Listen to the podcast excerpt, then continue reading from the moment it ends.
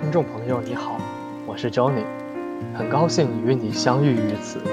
我将以朗读的方式与你分享一本书，它关乎人类与周遭的相处，它关心这个浮躁的世界需要的设计。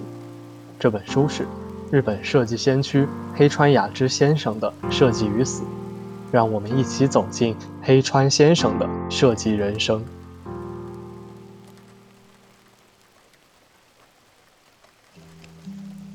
补记《设计与死》这本书与中国电子工业出版社的合约到期之后，对方曾提出希望续约，但最终我还是决定换由其他出版社再版。以往我的著作在中国的一切出版事务都全权委托给了某家公司代理，考虑到将著作交由同一家出版社出版。能够使所有作品的呈现风格统一，因此这次《设计与死》的再版也一并归拢在其中了。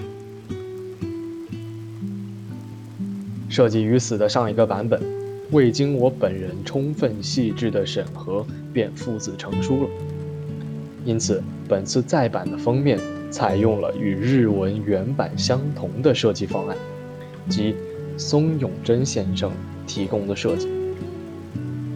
他身为日本最具代表性的设计师，同时担任着设计事务所艺术总监的职位。至于中文译稿，也交由新的译者重新打磨。恳请译者尽量忠实于我的日文原作进行翻译。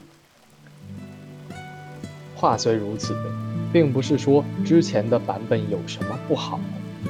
旧版不仅有优秀的译者进行翻译，封面设计也尽量参考了松永贞先生的设计方案。我甚至觉得将新旧两版放在一起比较来读，也未尝不是一件有趣的事儿。对于不懂中文的我来说，虽是件不可能完成的任务，但看一看翻译版本不同的情况下，文风会发生怎样的变化。倒也令我兴味盎然。早已购买过本书的朋友，手中的旧版大概将成为珍贵的资料吧。